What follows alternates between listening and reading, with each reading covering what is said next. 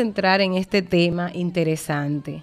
Independientemente de que usted sea un líder, un ministro, un pastor o que desempeñe alguna función en algún ministerio, yo quiero decirle que usted es un escogido de Dios, que eres un enviado de Dios para hacer lo que Dios quiere que haga, en el tiempo que Dios quiere que lo haga. Muchas personas han dejado de trabajar en la obra del Señor, han dejado de, de hacer lo que tienen que hacer por miedo, por inseguridad, lo han dejado por falta de tiempo, lo han dejado porque entienden que otros lo hacen mejor que ellos, otros han dejado de hacer el trabajo que Dios le ha asignado porque entienden que no están viendo buen resultado que no están viendo eh, lo que esperaban, que aunque se han esforzado y han dado lo mejor de ellos, quizás están diciendo, he trabajado toda mi vida en esta congregación, he luchado en este sector, he trabajado con este grupo de niños o de jóvenes o de adolescentes. Quizás has estado trabajando, has asumido el reto, pero te desanimas cuando ves que el pecado sigue en aumento, que la sociedad cada vez se vuelve más en contra de los principios bíblicos. Y esas son cosas que tienden a desanimar. Las personas que ya asumen el llamado, que deciden ir tras aquello que Dios le ha dicho que haga, entonces a veces se desaniman. Es que no veo éxito. Quizás tú estás en esa posición, pero yo quiero que esta mañana recibas nuevas fuerzas en el nombre de Jesús. También están aquellos que han sido llamados por Dios, pero cuando se miran a sí mismos dicen, pero ¿cómo voy a hablar en nombre de Dios si estoy enfermo? ¿Cómo voy a hablar en nombre de Dios si vivo en un, en un matrimonio disfuncional? ¿Cómo voy a seguir haciendo la obra de Dios si mi, si mi condición económica es tan precaria? Bueno, tienes quizás muchos motivos para decir que no vas a hacer lo que Dios te ha dicho que haga, pero quiero decirte en esta mañana, Dios tiene propósito con nosotros y está esperando a alguien que le diga, heme aquí, envíame a mí. Y yo quiero saber cuáles son esos oyentes que están ahí con nosotros, que le dicen al Señor, heme aquí, envíame a mí. ¿Quién va a la presencia del Señor esta mañana y le dice, yo soy un obrero a tu disposición? ¿Hay algo que quieres que yo haga? ¿Hay algo que quieres que yo le lleve a la gente, ¿qué quiere mi Dios que yo haga? Aleluya. Hay personas entre nosotros esta mañana que asumen el llamado. A veces responder al llamado de Dios va a significar renunciar a nuestros intereses, va a significar renunciar a lo que nos gusta, a lo que me acomoda, a lo que eh, por lo que trabajé, renunciar a lo que aparentemente es mi, mi, mi seguridad, lo que he trabajado, por lo que he luchado. A veces obedecer al llamado de Dios va a implicar una entrega que duele. Pero vamos a estar viendo, basado en la palabra de Dios y tomando como el mejor ejemplo a nuestro Señor Jesús, vamos a ver este tema enviados por Dios. Hablamos esta mañana sobre el tema enviados de Dios. Como siempre, vamos a la palabra. Comenzamos leyendo Juan 3, 17. Nuestro principal ejemplo al momento de pensar en ser enviados por Dios, ser escogidos de Dios para asumir una responsabilidad, para desempeñar una función en su nombre, nuestro principal modelo se llama Jesús. Jesús fue enviado por su Padre. Jesús fue enviado, primero tuvo una ordenanza, una misión, una asignación, un llamado, y él era consciente de ese llamado. Y quiero que usted vea nuestra base bíblica para hablar de que Jesús se presenta a sí mismo como un enviado, como el llamado. Juan 3:17 dice, porque no envió Dios. ¿Quién envía? Dios envía a su Hijo al mundo para condenar al mundo, sino para que el mundo sea salvo por él. Estoy leyendo San Juan 3:17, porque no envió Dios a su Hijo al mundo para condenar al mundo, sino para que el mundo sea salvo por él. Jesús es el enviado de Dios. Él dice ser enviado de Dios. Y en esta expresión que da el, apóstol Juan, está diciendo que lo mismo que dice Jesús y confirma. Juan 4:34 dice, Jesús les dijo, mi comida es que haga la voluntad del que me envió y acabe su obra. Jesús confirma lo que dice Juan, yo no me he enviado a mí mismo, sino que mi comida, él habla lo más importante para mí, mi dependencia, mi, mi razón de ser es hacer la voluntad del que me envió y acabar con la asignación, terminar con la responsabilidad, presentarlo como terminado, acabado. Juan 5:30 dice, no puedo yo hacer nada por mí mismo. Según oigo, así juzgo y mi juicio es justo, porque no busco mi voluntad, sino la voluntad de el que me envió, la del Padre.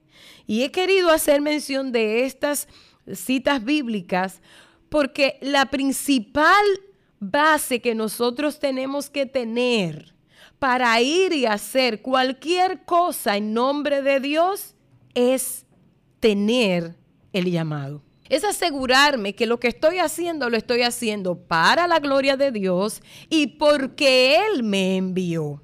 San Juan 6:38 dice, porque he descendido del cielo, todo lo que estoy diciendo lo dice Jesús, no para hacer mi voluntad, sino la voluntad del que me envió. Qué interesante, qué maravilloso lo que nosotros vemos aquí. Y es que es necesario que nosotros nos pongamos en esta posición. Si Jesús siendo Dios, porque yo quiero que usted entienda una cosa, estamos hablando de Dios mismo. Dios, la Biblia habla de Dios Padre, Hijo y Espíritu Santo, que en funciones diferentes se manifiestan en estadios diferentes para estar, para hacer la obra poderosa de nuestro Padre Celestial. Jesús es el Hijo de Dios y siendo Dios, como mismo lo dice la carta a los Efesios, no escatimó ser igual a Dios. Siendo Dios, se humilla para mostrarnos a nosotros la importancia de estar bajo autoridad la importancia de ser enviados, la importancia de ser comisionados. Dios te llama y Dios te capacita, Dios te da orden, Dios te orienta, Dios te da instrucciones cuando te envía. ¿Cómo vamos a conocer que hemos sido enviados de Dios, que hemos sido enviados por Dios, si nosotros no oímos a Dios? ¿Cómo vamos a conocer que estamos haciendo la voluntad del Padre si no escuchamos al Padre, si no estudiamos su palabra, si no pasamos tiempo con Él? Jesús dice insistentemente, yo no estoy hablando por mí, estoy hablando por el que me envió. Yo no estoy haciendo lo que yo quiero, estoy haciendo lo que mi Padre quiere que haga. No es mi voluntad, sino su voluntad. Hoy hablamos sobre este tema, enviados por Dios. Lo primero que tengo que entender es que para llamarme enviado de Dios, eh, apóstol, misionero, mensajero, pastor, evangelista, maestro, en el área que sea que estés ministrando, no importa. Y quizás tú dices, bueno, ni soy maestro, ni soy pastor, ni soy evangelista, ni soy apóstol, yo no soy nada. El hecho de que seas un hijo de Dios que hayas recibido a Cristo como tu Señor y Salvador, te hace ser embajador de Cristo en esta tierra. Ya tienes el llamado, ya tienes una asignación. Estás dentro de los comisionados, estás dentro de los que se les, da, se les ha dado una orden y le dice el Señor, vayan por todo el mundo y prediquen el Evangelio. Pero ¿qué vas a predicar? ¿Qué vas a enseñar? ¿Qué vas a hacer? ¿Hacia dónde te vas a dirigir? ¿Cómo lo vas a saber? La única manera de saberlo es estar en la misma actitud que está Jesús en cada uno de estos pasajes bíblicos. Él dice, yo no vine por venir, a mí me enviaron. Esta es una actitud de humildad que Jesús viene mostrando en todo su ministerio para modelarnos a nosotros la manera correcta de asumir el llamado. ¿Y por qué digo que es una actitud de humildad? Porque la mayoría de las veces es más fácil decir, hagan esto y no dar a entender que hay uno superior detrás de mí. Quisiera mostrarme delante de los demás como si ellos fueran mis súbditos, como si estuvieran por debajo de mí y decirle, suban, bajen, quiten, pongan, vayan allí, hagan aquello, como si yo lo hiciera. Y tristemente, escuche esto que le voy a decir, tristemente hoy día y como siempre hay personas que se autoenvían que dicen ir en nombre de Dios, pero están haciendo su propia voluntad. Y por eso, oiga esto, preste atención, por eso estamos rodeados de tantas falsas doctrinas. Por eso estamos rodeados de movimientos, perdón, de movimientos que surgen de la noche a la mañana, grupos que vienen y se, y se levantan con seguidores hablando un evangelio que no es bíblico, hablando una enseñanza que no viene, no va acorde con lo que dice la palabra del Señor. ¿Por qué? Porque muchas veces estas personas vienen guiadas por sus propios intereses, vienen motivadas por sus deseos de ser líderes, de ser llamados, de ser seguidos, de tener un público, de tener gente que le escuche, de tener gente que le siga. Hay un deseo tan grande de ser cabeza, de estar por encima, de que la gente quiera hacer lo que yo diga y que mi nombre sea eh, bien reconocido, ¿no? Porque eh, eh, tal predicador, tal maestro, tal apóstol, tal persona hizo esto en tal parte. Y a veces ese deseo de que se reconozca quiénes somos nos hace tomar decisiones que no necesariamente son conforme a la voluntad del Padre. Y Jesús, que siendo Dios, reitera muchas veces y dice, no, no se trata de mí. No, no soy yo. No, no estoy hablando lo que a mí me parece. Y no, no estoy diciéndolo porque es bonito y porque tengo un montón de gente que me está siguiendo. No, estoy haciéndolo porque estoy convencido de que mi Padre me envió, de que esta es la voluntad de mi Padre. Yo no sé en qué área tú estás representando al Dios que te conoce, al Dios que te llamó, al Dios que te escogió, pero donde quiera que te encuentres, presta atención al llamado de Dios, a la ordenanza de Dios. Hay muchas actividades que son bonitas, hay muchos eventos que son bien bonitos, hay actividades que son bien atractivas e interesantes, hay entrenamientos, capacitaciones que nos ayudan, nos ayuda como obreros del Señor escuchar testimonios de otras personas que han tenido éxito en el área donde nosotros estamos trabajando. Eso es interesante. Para mí es de mucho agrado escuchar a otros pastores testificando de su experiencia en ciertas áreas de su ministerio porque me voy a enriquecer. Voy a escuchar testimonios que me van a ayudar, pero es imposible que yo pueda hacer la voluntad de Dios repitiendo lo que otro hizo, por bonito que parezca, por interesante que, que se vea, por mucho éxito que haya tenido esa otra persona y que bueno, que lo haga en nombre del Señor. Nunca voy a ser exitoso haciéndolo solo porque otro lo hizo. No, hay un llamado de Dios, hay una revelación de Dios que vas a recibir en oración, hay una revelación de Dios que vas a recibir en el estudio de la palabra y te voy a decir, esa revelación no necesariamente es la que Dios tiene para tu hermano tu hermana, hay cosas que Dios tiene con alguien que es distinto a lo tuyo, aunque el propósito siga siendo el mismo. El propósito es la salvación de las almas. El propósito es que crezca el evangelio. El propósito es que el, reino de Dios se extienda. Pero las herramientas, las, las estrategias, las armas de guerra no siempre van a ser las mismas. Yo puedo estar visualizando y valorando y bueno, qué sé yo, viendo como algo tan importante la forma en que Dios está usando a otra persona, pero a la hora que decido imitar a esa persona y no a Cristo, todo se cae.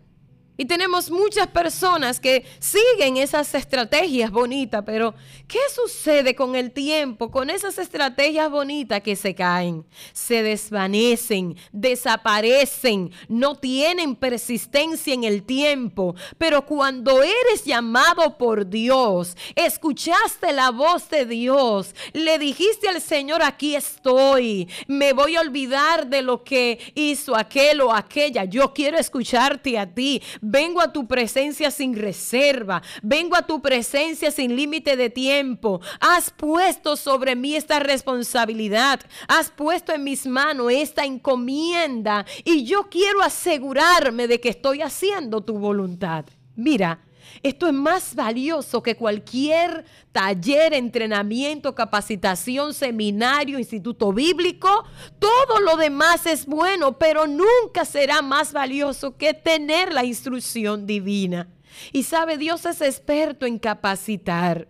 Él es experto, nos impresiona la manera en que Jesús tiene gracia para todo lo que iba a hacer. Y en medio de su fama, en medio de su crecimiento, Él insiste en darle la gloria a su Padre. Dice, no, no es cosa mía, sino de aquel que me envió. Y yo quiero leer este pasaje bíblico que es muy personal, es muy mío. Lo tengo escrito, subrayado en distintas versiones. Isaías capítulo 61, 1 al 3. El profeta Isaías está profetizando lo que Jesús vendría a hacer. Aleluya. Jesús está hablando, el profeta está hablando acerca de Jesús sobre la misión, la asignación, el llamado. Jesús dice, yo soy el enviado de Dios. Ya se había hablado de él en Isaías capítulo 61 y permítanme leer la versión Dios habla hoy. Dice Isaías 61, 1 al 3. Dice, el Espíritu del Señor está sobre mí, porque el Señor me ha consagrado, me ha apartado, me ha escogido, me ha seleccionado, me ha enviado a dar buenas noticias a los pobres. Aleluya a aliviar a los afligidos, a anunciar libertad a los presos, libertad a los que están en la cárcel, a anunciar el año favorable del Señor, el día en que nuestro Dios nos vengará de nuestros enemigos. Me ha enviado a consolar a todos los tristes, a dar a los afligidos de Sión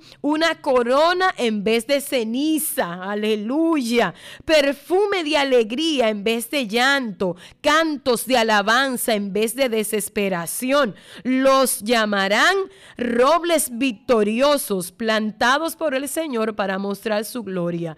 Isaías está hablando de Jesús, pero está haciéndolo más aproximadamente algunos 700 años antes de que se hiciera manifiesta esta profecía, esta palabra. Y allí, estas mismas palabras las dice Jesús en Lucas 4:16. ¿En qué momento dice Jesús estas palabras? Acuérdense que estamos hablando sobre el tema enviados por Dios. Y tomamos por ejemplo principal para conocer cuándo una persona está siendo enviada por Dios a Jesús. Si cumple con, los, con, la, con estas eh, eh, si hace lo mismo que hacía Jesús, es enviado por Dios. Jesús se asegura de decirlo. Y aquí en, en, Lucas capítulo 4, versículo 16, al 21, Jesús está repitiendo lo que había dicho Isaías unos 700 años atrás. Jesús llega y lee este pasaje bíblico y luego habla de sí mismo. Jesús fue a Nazaret. Lo estoy leyendo, Lucas 4, 16. Jesús fue a Nazaret, el pueblo donde se había criado. El sábado entró en la sinagoga como era de costumbre, y se puso de pie para leer las escrituras. Le dieron a leer el profeta Isaías, y al abrirlo encontró el lugar donde estaba escrito, el Espíritu del Señor está sobre mí porque me ha consagrado para llevar la buena noticia a los pobres, me ha enviado a anunciar libertad a los presos, a dar vista a los ciegos, a poner en libertad a los oprimidos, a anunciar el año favorable del Señor. Luego Jesús cerró el libro, lo dio al ayudante de la sinagoga y se sentó. Todos los que estaban allí tenían la vista fija en él y comenzó a hablar diciendo, aleluya, hoy mismo se ha cumplido la escritura que ustedes acaban de oír. ¿Cuánta autoridad tenía Jesús? Jesús dice, las palabras que ustedes han leído por muchos años, leyendo el profeta Isaías, tiene cumplimiento cuando hoy mismo está cumpliéndose esa palabra, ese día que Jesús entra a la sinagoga, toma y lee la Biblia, lee el libro y encuentra en el profeta Isaías justamente esta palabra, un cumplimiento. Dice, yo he venido, esta es mi asignación, este es mi llamado.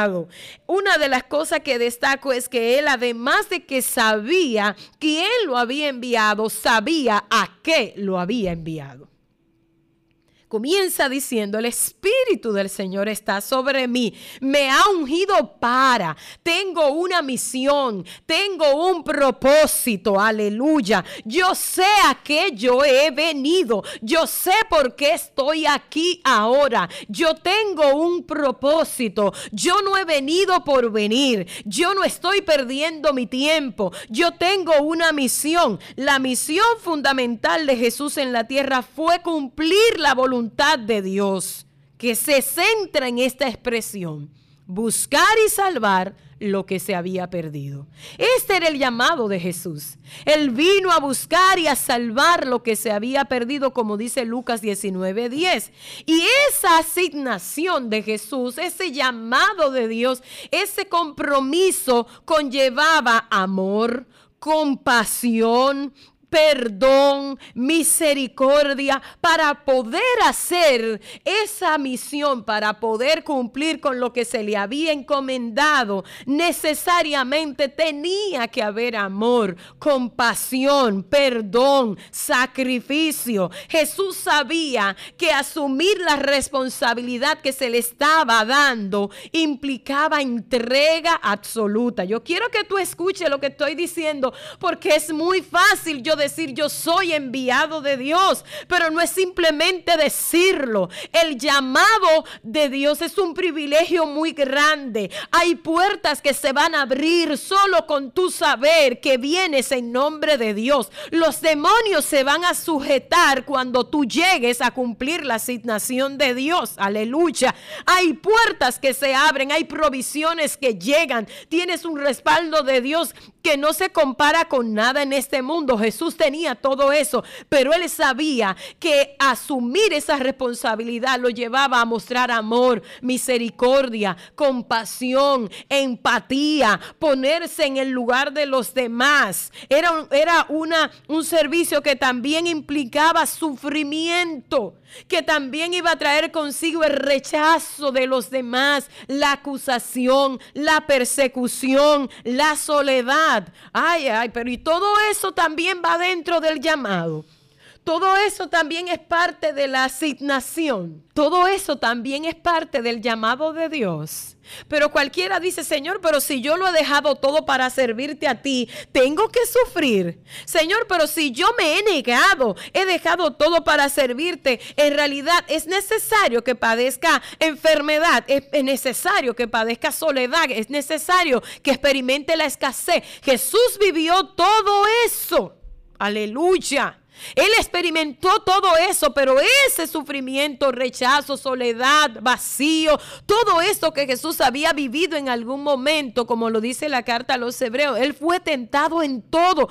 Todo lo que un ser humano pueda experimentar, Jesús lo experimentó. ¿Y para qué? ¿Y por qué tenía que serlo si Él siendo Dios se despojó de su posición para venir y humillarse y estar aquí en condición de siervo? ¿Por qué tenía que sufrir? Alabado sea el nombre del Señor. Escucha esto que te voy a decir. Dios te llamó a restaurar a los que están oprimidos. Tú vas a tener que probar lo que significa estar oprimido.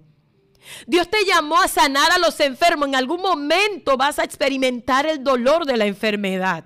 Dios te está llamando en diferentes áreas que Él tiene propósito. Aleluya. Las personas que han estado presas, que han estado, han estado privadas de libertad, son las personas que más podrán entender a los que están privados de libertad. Aleluya. Por eso es que la Biblia dice, miren, den gracias a Dios por todo y en todo. En cada tiempo de la vida da gracia. Cada vez que pasas de un proceso a otro, dile, Señor, estoy creciendo estoy creciendo, estoy creciendo, vienen oportunidades. Jesús vino a traer libertad a los oprimidos, a sanar a los enfermos, a dar vista a los ciegos. ¿Qué hizo Jesús? Él sanó a los enfermos. Y usted lo puede encontrar en las Sagradas Escrituras. Jesús vino a echar fuera demonios. Es interesante cuántas veces llegó donde personas que estaban oprimidas por el diablo y de ver a Jesús gritaban los demonios que estaban oprimiendo a esas personas. Aleluya.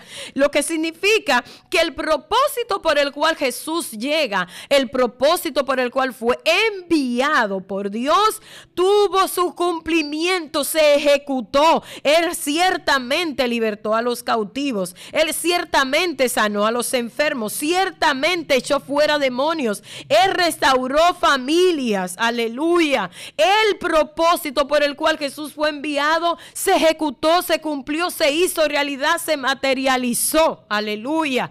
Pero estas cualidades de Jesús están a la disposición de nosotros. Primero, se asegura de que todos sepan que Él viene en nombre de quien lo envía, que Él tiene un Padre que lo envía, que Él no habla por sí mismo, que Él tiene a alguien que habla por Él, aleluya, que le dice qué hacer. Segundo, Jesús sabía hacia dónde iba. Jesús sabía para qué había sido llamado, escogido, aleluya. Gloria al Señor. Estoy hablándote en esta mañana porque tú eres un escogido de Dios, eres un enviado de Dios. En el lugar donde trabajas, eres un enviado de Dios. En el sector donde vives, eres un enviado de Dios. En la iglesia donde estás trabajando, en el lugar donde estudias, en ese centro donde estás trabajando. Mira, donde quiera que estás, Dios te envió. Allí estás con un propósito. Debes estar consciente de que vienes en nombre de Dios. Aleluya.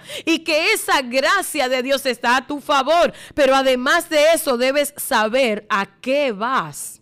Debes saber por qué llegaste allí. Aleluya. Yo veo personas que sienten carga por las mujeres solteras. Sienten carga por los matrimonios que están en peligro, que están en, proceso de separación. Sientes carga por el que está en una condición económica quizás por debajo de, de donde se debería en nuestro entorno. Sientes carga por los niños de la calle. Sientes carga por las personas que son dependiente de una sustancia. Mira, esa carga se llama llamado. Esa carga tiene nombre. Esa preocupación no nace de tu benevolencia y de tu bondad. No, no, no. No sale de allí de un corazón tan bueno y tan sano. Se llama propósito. Y yo quiero que tú entiendas en esta mañana, aleluya, que si Dios te está llamando, si Dios te está escogiendo, si el Señor está trabajando en tu vida para hacer algún trabajo que va en su nombre, Él no te va a dejar solo o sola. Él no te va a desamparar. Tienes que ser consciente de esto. Dios te envía, pero ¿a qué te envía? Quizá tú estás anhelando la posición de otra persona y tu llamado está en otro lugar. Quizás está visualizando a alguien que está en cierto nivel de altura y tú dices, quiero llegar ahí. Yo quiero ser como fulano de tal. Quiero llegar a la posición del pastor, del líder, de aquel. Pero mientras tanto, hay una oportunidad que se te está dando. Se está dando la oportunidad de ayudar a alguien. Haz lo que tienes que hacer, aunque nadie vea que lo estás haciendo. Haz lo que tienes que hacer. Comienza a hacer el trabajo detrás de la cortina. Comienza a hacer el trabajo detrás de cámara. Comienza a hacerlo sin los aplausos, sin que nadie sepa que el momento de ser exaltado va a llegar. El momento de quizás ser reconocido, aplaudido, que te llamen, que te busquen. Si es necesario, ese momento Dios se va a encargar de que llegue. Lo tercero es que Jesús, además de que sabía lo que tenía que hacer, se dispuso a hacerlo. Él dijo, yo vine a sanar a los enfermos. ¿Dónde están los enfermos? Vamos a buscarlo. Y no encontrará usted en la Biblia un, solo caso en el que una persona se haya acercado a Jesús y Jesús no le haya prestado atención. Siempre hizo algo. Siempre Jesús manifestó que Él vino a eso. Yo vine a sanar. Aleluya. Mi alma adora al Señor. Yo disfruto hacer lo que a mí se me ha asignado y quiero hacerlo todos los días de mi vida. Hay personas que nos preguntan acerca de qué estás haciendo y, y algunos que nos conocen conocen un poquito más saben nuestra historia de algunas cosas que hemos tenido que renunciar y hemos tenido que abandonarla. Y a veces alguien me dice, no quieres volver. Bueno, no sé, quizás ese momento va a llegar, pero créame que es un deleite inexplicable cada vez que tengo la oportunidad de predicarle a alguien la palabra de Dios, cada vez que tengo la oportunidad de orar por alguien que está enfermo, aleluya, creyendo en las promesas divinas, cada vez que tengo la oportunidad de decirle a alguien, Jesucristo te liberta, Jesucristo te cambia, aleluya. Es un deleite inexplicable. Para eso fui escogida. ¿Qué Dios te está diciendo que haga en este momento? Yo quiero decirte, es tiempo de que empieces a trabajar en base de ese llamado que el Señor te ha dado. Algo interesante. Y es que Jesús, a pesar de que siempre supo que Él había sido llamado, escogido, enviado de Dios, no se lanzó a hacerlo cuando Él quiso, sino en el tiempo del Padre. Pudiéramos decir nosotros, wow, siento un llamado de Dios, es algo insistente, Dios está llamándome, tengo un anhelo ferviente de hacer lo que Dios quiere que yo haga. Mira, el tiempo de Dios es perfecto y aunque tú sientas el deseo, el anhelo de ir por aquello que Dios dice que haga, es importante que entiendas una cosa, cuando te vas antes del tiempo señalado, no vas a contar con el propósito de Dios. Jesús sabía siempre que él había sido llamado. De hecho, cuando es un niño, ustedes conocen en la historia, cuando Jesús era un niño, apenas 12 añitos, dice la Biblia que se quedó en el templo hablando con, con personas de cierto nivel de conocimiento y sus padres se preocuparon porque ¿dónde está Jesús? ¿Dónde está Jesús? Han pasado dos días. ¿Dónde está Jesús? No lo vemos. Bueno, Jesús cuando se encuentra con su madre le dice, pero ¿por qué te preocupas? En los negocios de mi padre me conviene estar. Sin embargo, aunque él sabía eso, se fue con sus padres. Porque sabía que ese tiempo de la manifestación absoluta y plena de su ministerio aún no había llegado. Él estaba esperando ese día. No es bueno desesperarnos. Jesús nos modela que Además, hay una manera para cumplir con el propósito. ¿Cómo hace Jesús?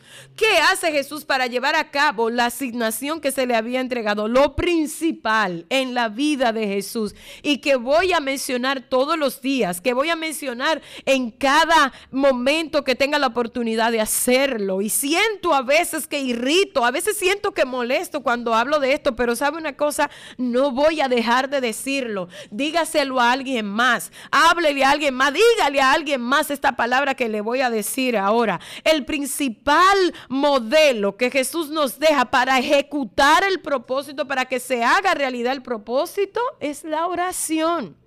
Es la oración. Es que necesitamos orar. De nada sirve que conozcamos el llamado, que entendamos quién nos llamó, que sepamos lo que tenemos que hacer si no permanecemos en una comunicación directa con el Padre. Pero ya no hay tiempo para orar. La iglesia no tiene tiempo para orar porque salimos de un evento y entramos en otro evento. Tenemos mucho compromiso, hay mucho trabajo social. Eso es importante, que hacer un trabajo social, hay que hacer, hay que mantener una imagen, hay que hacer actividades, todo eso tiene su importancia, pero si no oras te seca, si no oras no tienes instrucción divina, si no oras no tiene gracia de Dios, si no oras no tiene respaldo. Y es ahí donde mucha gente termina hablando en nombre de Dios cuando Dios no habló nunca, ahí donde encontramos muchas veces la debilidad de profetizar lo que Dios nunca dijo que iba a hacer, es ahí donde llega la debilidad de comenzar una,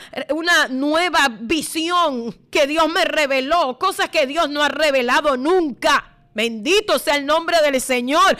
Esto ocurre por la ausencia de la oración, de la intimidad con Dios, de ir a la presencia de Dios con libertad. Yo quiero llamar tu atención en esta mañana. El modelo es Cristo. El modelo no es el pastor que tú conoces. El modelo no es e, ese líder que aparece en las redes sociales y que tiene muchísimos seguidores. El modelo no es el que tuvo éxito. No, mi modelo sigue siendo Jesús. Jesús se apartaba a los lugares desiertos para orar donde nadie lo veía. Iglesia, es necesario que ores. Satanás sabe que cuando no oramos somos débiles. Satanás sabe que cuando no oramos somos presa fácil. Y llega mucho pensamiento y llegan muchísimas estrategias huecas, vacías.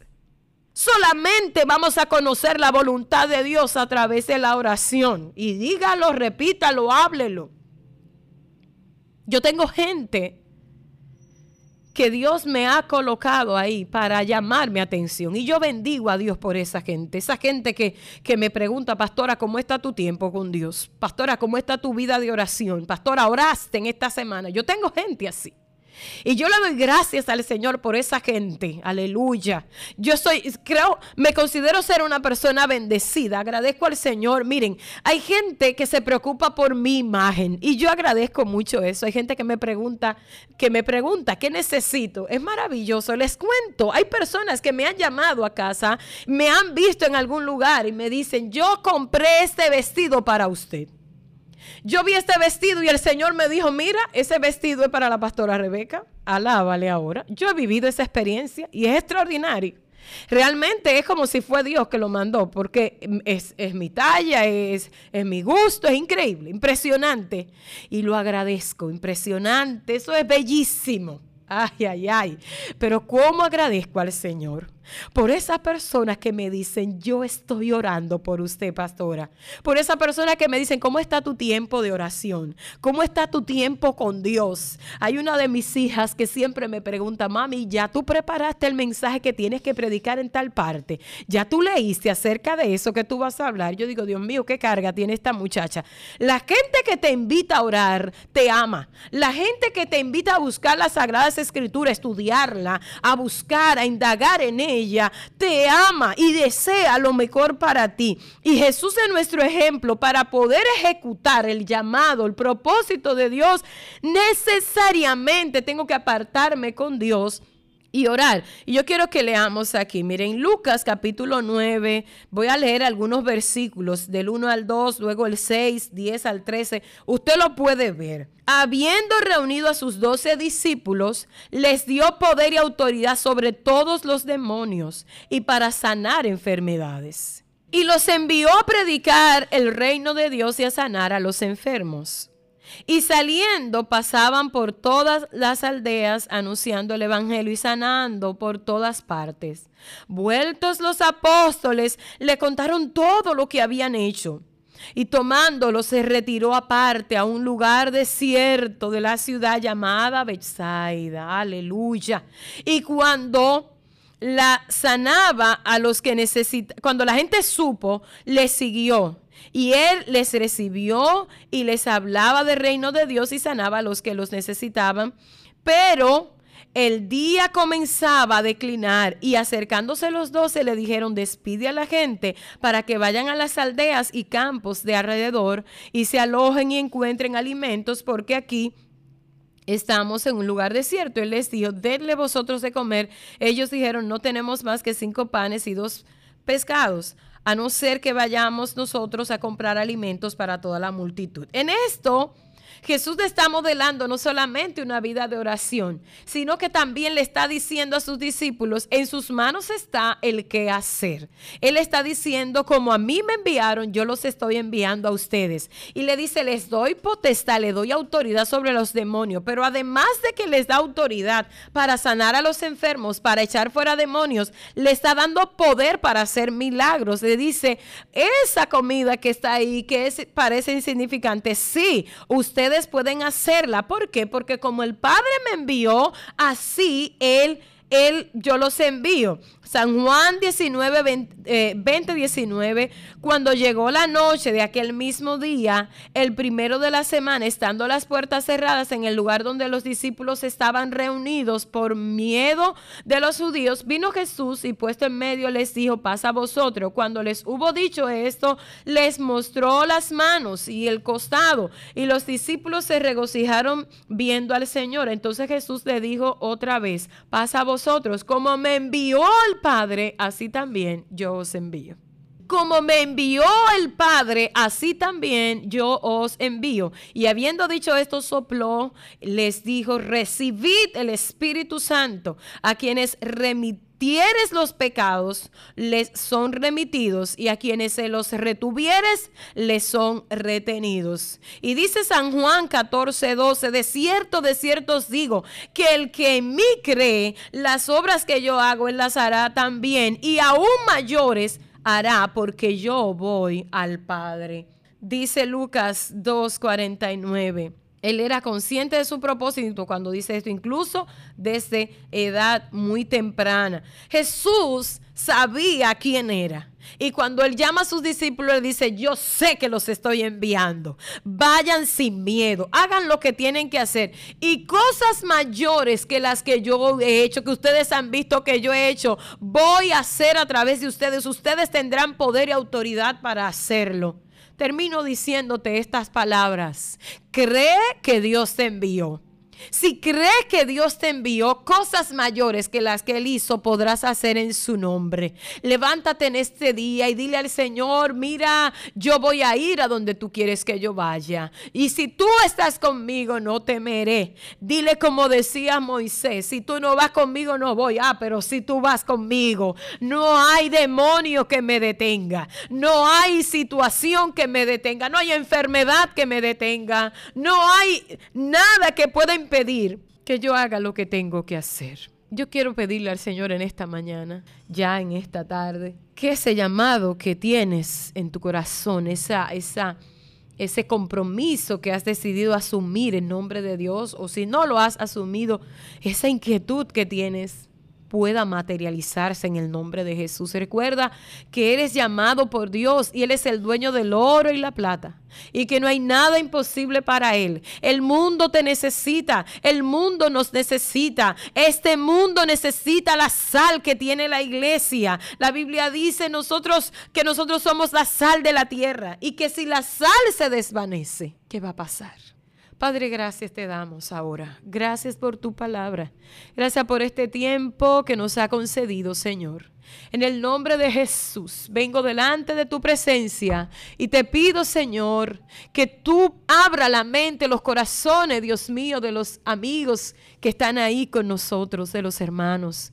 Y te pido, Dios, que nos ayude a obedecer tu palabra. En el nombre de Jesús. Amén. Amigos, gracias por habernos acompañado este día. Dios te bendiga.